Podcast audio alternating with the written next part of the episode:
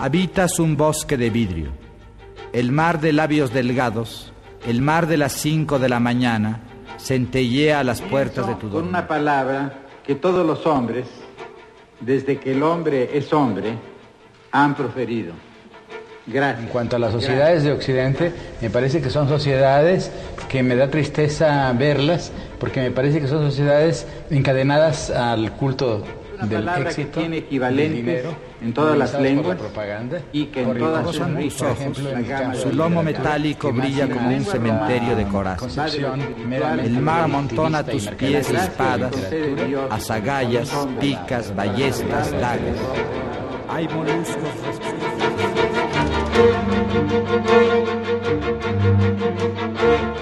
Octavio Paz y el mundo del siglo XXI.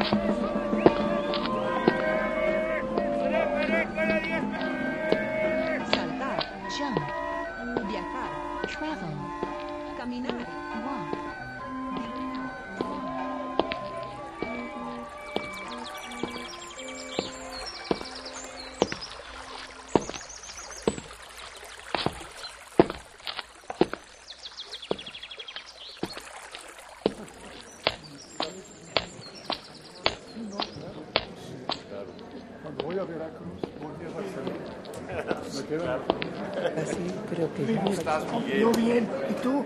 Yo en lo que cabe. Hombre, pues estás de maravilla. ¿Tú crees? Hombre. Pero mi querido Rui, Sean bienvenidos a este Colegio Nacional. Como presidente en turno, me complace estar aquí con ustedes en este encuentro intelectual denominado Octavio Paz y el mundo del siglo XXI, que ha sido organizado por Conaculta con motivo del primer centenario del nacimiento del pensador y poeta mexicano. El Colegio Nacional reclama con orgullo haber contado como uno de sus miembros más prestigiados a Octavio Paz.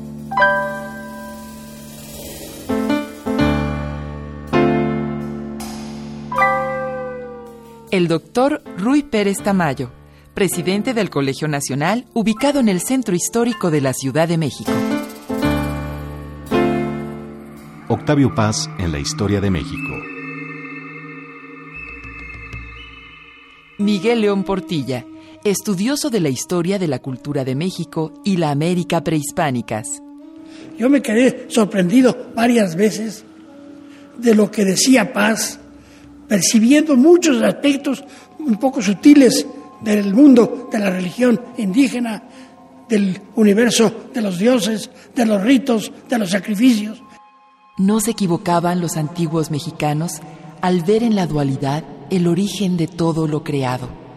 Llamaban a este principio el Señor de la dualidad, que tenía su contrapartida en la Señora de la dualidad, una dualidad macho y hembra. Paz percibió que en Mesoamérica la idea de la dualidad es omnipresente. La dualidad Ometeotl, el dios de la dualidad, Nuestra Señora, nuestra Madre Omecíhuatl y nuestro Padre Ometecuhtli. Yo le envío un pequeño poema en náhuatl. Ese poema en náhuatl no fue sino una adaptación de un poema que aparece en honor del gran poeta Nezahualcóyotl. Dentro de ti inventa, dentro de ti como un pintor escribe el dador de la vida. Oh señor Octavio Paz, oh príncipe Nezahualcóyotl. En tu estera de flores pintas tu palabra, nos hablas, nos haces vivir, nos haces pensar. Oh, Octavio, estamos contigo.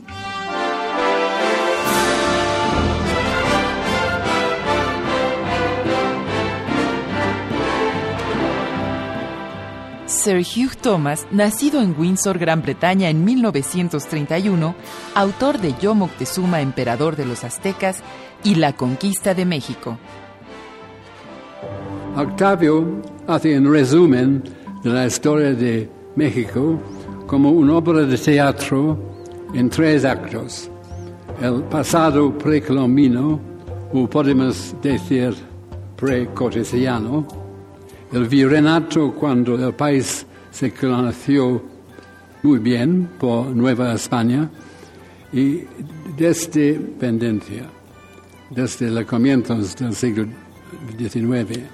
En el siglo XVII, Octavio recordar, Nueva España era fuerte, próspera y civilizada, más que Nueva Inglaterra, pero tenía una debilidad. Era una sociedad cerrada no solo al exterior, sino al porvenir.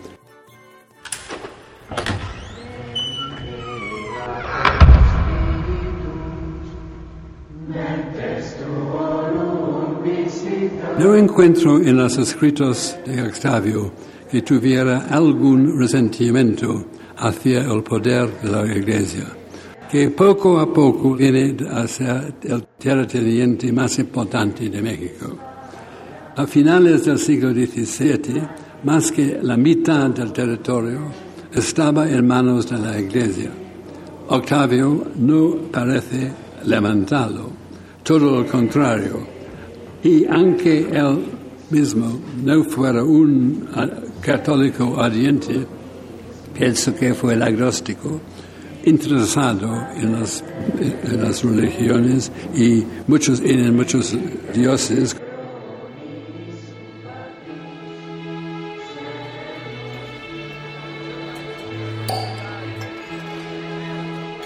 Sir Hugh Thomas conoció a Octavio Paz en 1988.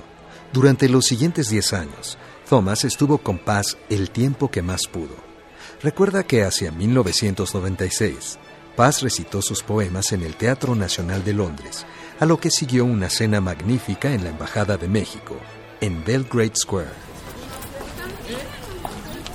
Mi hija y yo acompañábamos a Octavio y a Marie-Jo andando de Belgrade Square a su hotel en Knightsbridge nos invitó a una última copa, pero al día siguiente teníamos que salir para Cambridge a las 6 de la mañana y mi padre dijo que no. Desgraciadamente no le volví a ver en plena salud.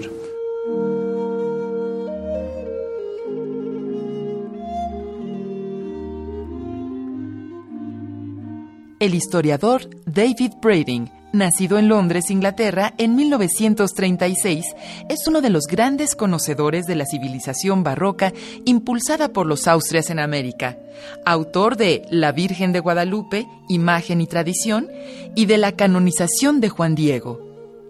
Cuando todavía estaba en Harvard, en 1973, Paz había escrito un prólogo a un libro llamado Quetzalcoatl et Guadalupe, escrito por el francés Jacques Lafay y publicado en París un año después.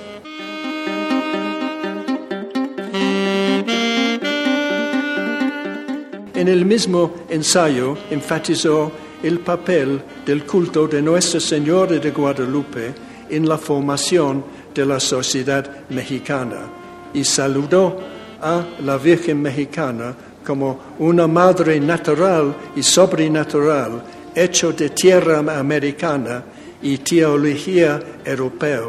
Para los criollos, la Virgen Morena representó la posibilidad de enraizar en la tierra de Anáhuac.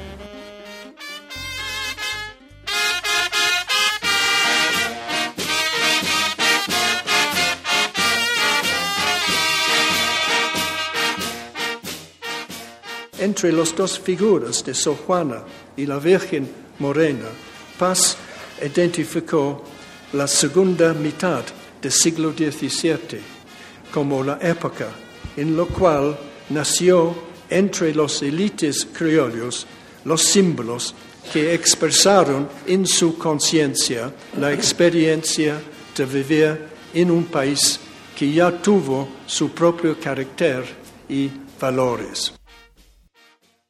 Revuelta, rebelión, revolución, ayer y hoy.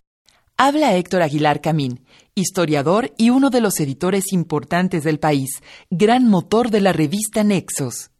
Creo que no se ha explorado con suficiente profundidad la dimensión religiosa de el tono, la visión y en ciertos momentos la desesperación de Octavio Paz. Él mismo lo planteó con eh, gran lucidez en un ensayo que escribió en sus últimos años, itinerario. Hay una falla en la conciencia del intelectual moderno. Arrancados de la totalidad y de los antiguos absolutos religiosos, sentimos nostalgia de totalidad y de absoluto. Esta nostalgia recorre toda la obra de Paz. Tiene en su obra un cauce existencial y artístico que desemboca en la poesía y en el amor. Y tiene también esta dimensión religiosa, el sentimiento de haber sido arrojado al mundo y la necesidad correspondiente de volver a esa unidad perdida. Comunión, reconciliación, pecado, revelación, origen, redención, paraíso perdido, vienen con frecuencia y naturalidad a los labios y a la pluma de paz. Son palabras del catecismo cristiano, aunque en paz adquieren un aura metafórica de resonancias muy, muy potentes. Pero creo que dan cuenta de este desgarramiento religioso. Yo diría que también profético, de su tono crítico. La escena fundadora de este desgarramiento la narra el propio Paz, pero es un recuerdo de sí mismo a la edad de tres o cuatro años, como una figura borrosa, un bulto infantil perdido en un inmenso sofá circular.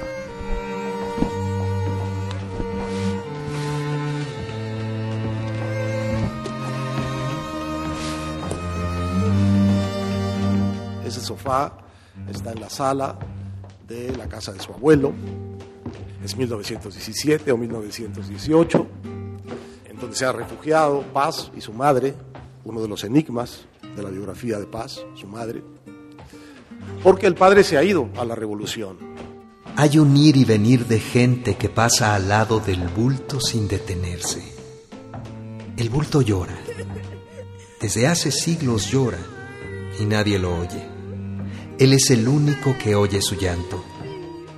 Se ha extraviado en un mundo que es a un tiempo familiar y remoto, íntimo e indiferente. Instante interminable oírse llorar en medio de la sordera universal.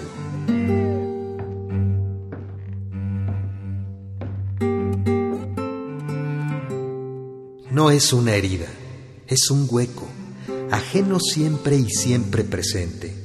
Y ese hueco que no me habla, pero cuando lo interrogo me dice, esa tarde empezaste a ser tú mismo.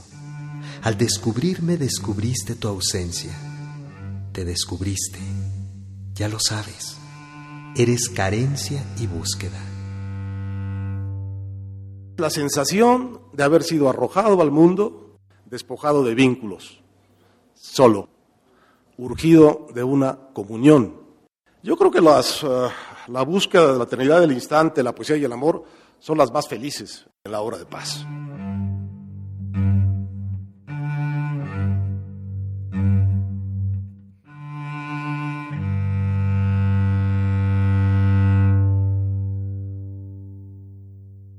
Fanatismos de la identidad.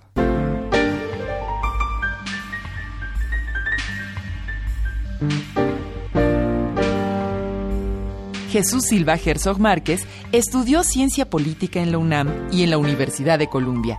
Es profesor del ITAM, columnista del periódico Reforma y autor de los libros Esferas de la Democracia y La idiotez de lo perfecto, Miradas a la política.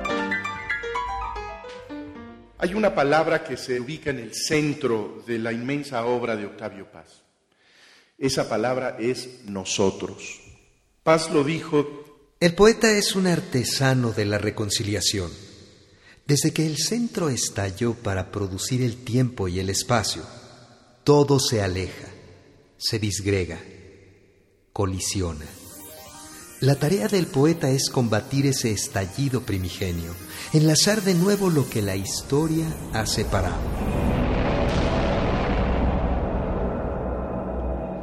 A Paz le seducía la imagen de la gran cadena del ser.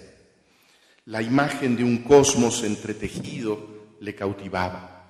Todas las criaturas, del átomo a la galaxia, del mosquito a la catedral, enlazadas musicalmente. Ese grillo no es el descendiente remoto e ínfimo de las estrellas, es su hermano. La ciencia de fines del siglo XX parecía confirmarle esa intuición. El modelo del Big Bang fundamenta una teoría de la fraternidad por vía de la astrofísica. Que el universo desde entonces se expanda podría explicar por qué Woody Allen nunca encuentra sus llaves y también por qué estamos solos.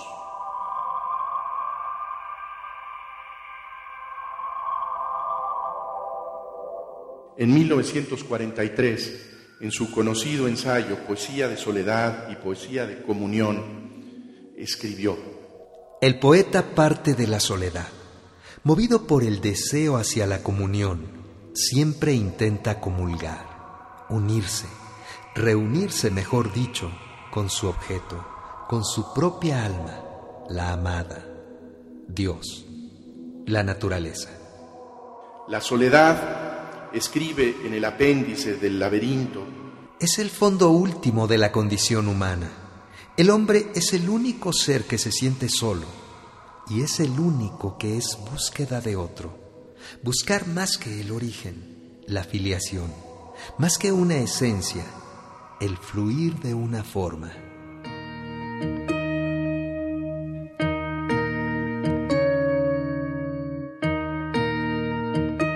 Detecta una debilidad originaria en los pueblos mesoamericanos. Desconocieron al otro, más aún, fueron incapaces de pensarlo. Los mesoamericanos ignoraron una realidad muy conocida por los pueblos de Asia y de Europa, la existencia de hombres de otra civilización. De ahí que no pudieran pensar a los españoles. No entraba en sus categorías mentales. Frente a lo desconocido, solo tenían una categoría privilegiada, lo sagrado. Su visión del más allá no era histórica, sino sobrenatural, no otra civilización sino otros dioses. Ser es siempre abrirse, fecundarse por otro. El otro, sigue diciendo Octavio Paz, es una dimensión constitutiva de la conciencia histórica.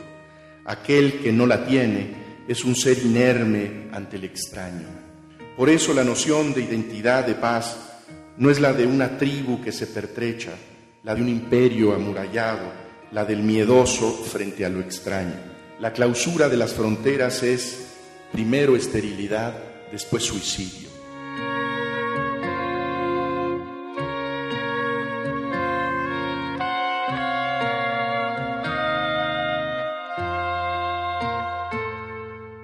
La nación para paz no es la alianza de las generaciones a lo largo de la historia, sino reiteración de cismas, hábito de sacrilegios, multiplicación de las rupturas.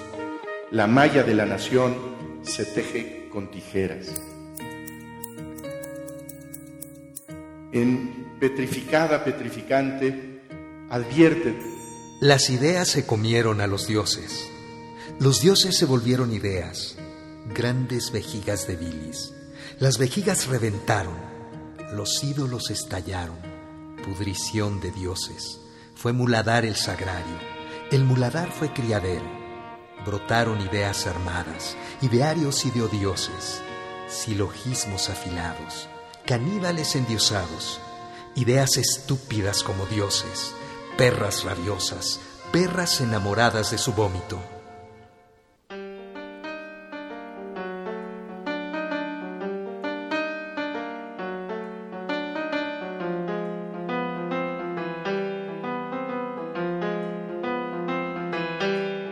Juan Goitisolo nace en Barcelona en 1931.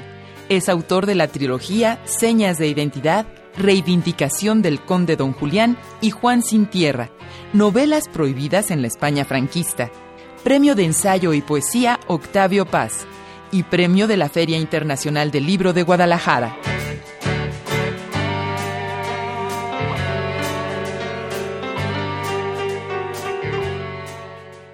Onfaloscopia o contemplación arrobada de nuestro ombligo, escribía Rafael Sánchez Ferlosio en uno de sus incentivos ensayos, ha caracterizado de ordinario la cultura española desde los reyes católicos para acá. En España, los estudiosos investigadores siguen centrándose en cuestiones domésticas. Si nos asomamos a los demás, es para apropiarnos de ellas como un botín de guerra. O, en palabras del líder serbo bosnio Radovan Karadzic, la historia, si no es nuestra, no debe existir.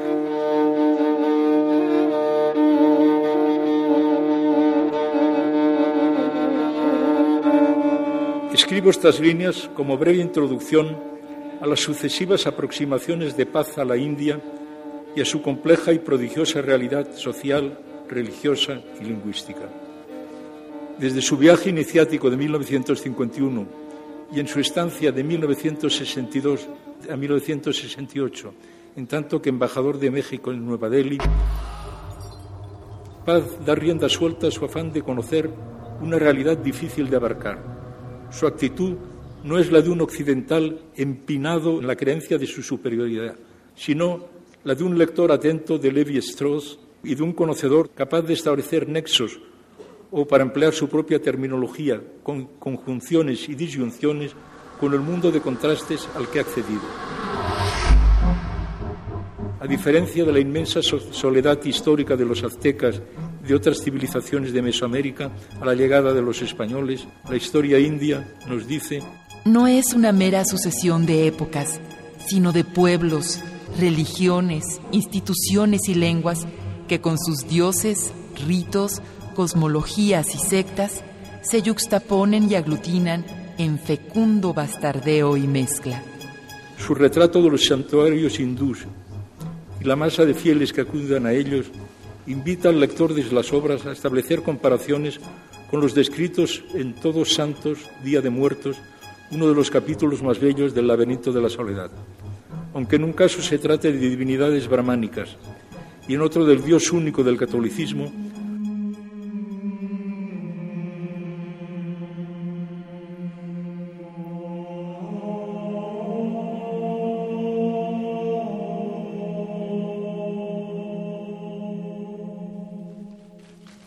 los misioneros de Nueva España comprendieron pronto la necesidad de superponer las nuevas creencias religiosas a las antiguas, de forma de que éstas se transparentaran y los fieles se aclimatasen en el nuevo ámbito como su hábitat natural. La rigidez dogmática del credo monoteísta ha provocado a lo largo de la historia la aparición de instancias intermedias que actúan de colchón amortiguador entre la omnipotencia del invisible ente supremo y sus desamparadas criaturas.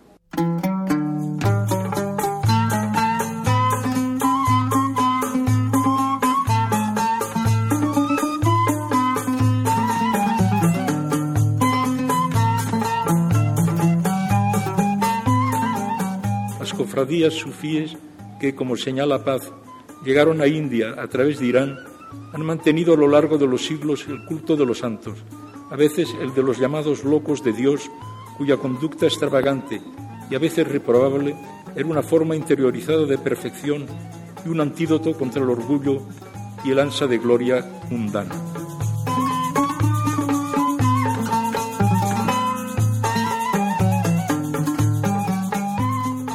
estas conjunciones y disyunciones entre lo musulmán, árabe, persa, urdú y las creencias y tradiciones religiosas del subcontinente indio han sido expuestas por nuestro autor con una nitidez que sintetiza en unas líneas lo que podría ser en alguien menos dotado que él materia de una prolijidad farragosa.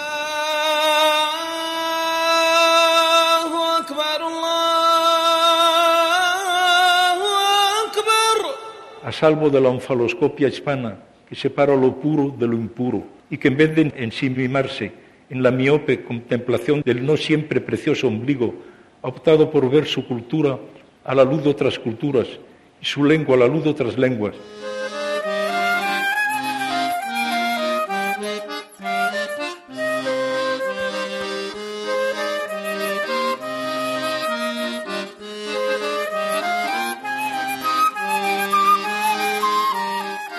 Oh, Octavio, estamos contigo.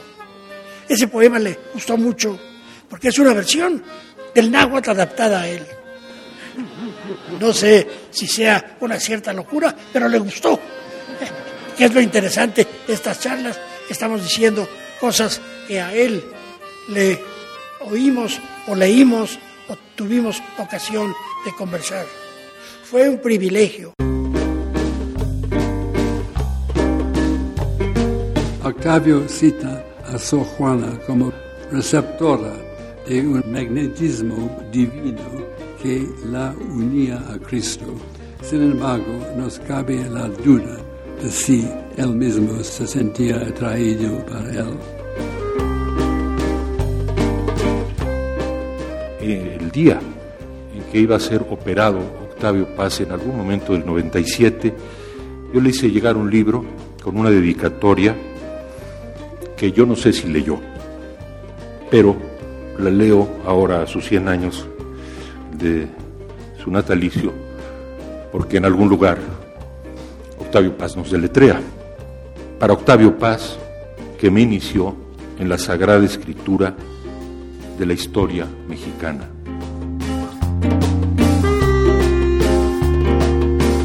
El libro Sor Juana Inés de la Cruz o Las trampas de la fe es único, porque aquí tenemos un libro de 658 páginas dedicado a explorar la vida y las obras de una monja de la segunda mitad del siglo XVII. El caso es más fascinante cuando consideramos que Paz fue producto de una familia y una cultura liberal. De muchas maneras, yo creo que la obra de paz es una búsqueda religiosa. También, en cierto sentido, una guerra sagrada, un alegato contra la profanidad del mundo, contra la modernidad.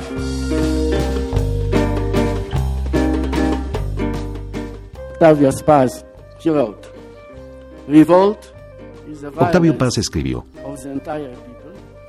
La revuelta es la violencia del mundo.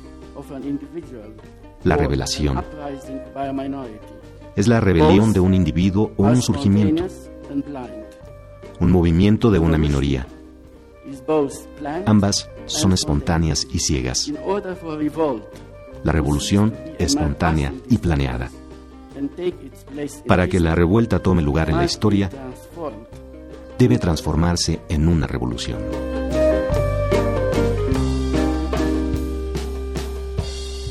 Octavio Paz a 100 años de su nacimiento.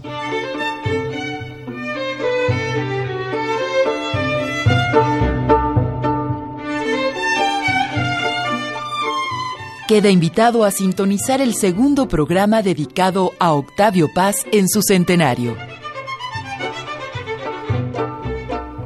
Si usted quiere volver a escuchar este programa o las conferencias completas, visite el micrositio www.e-medioradio.edu.mx diagonal Octavio Paz.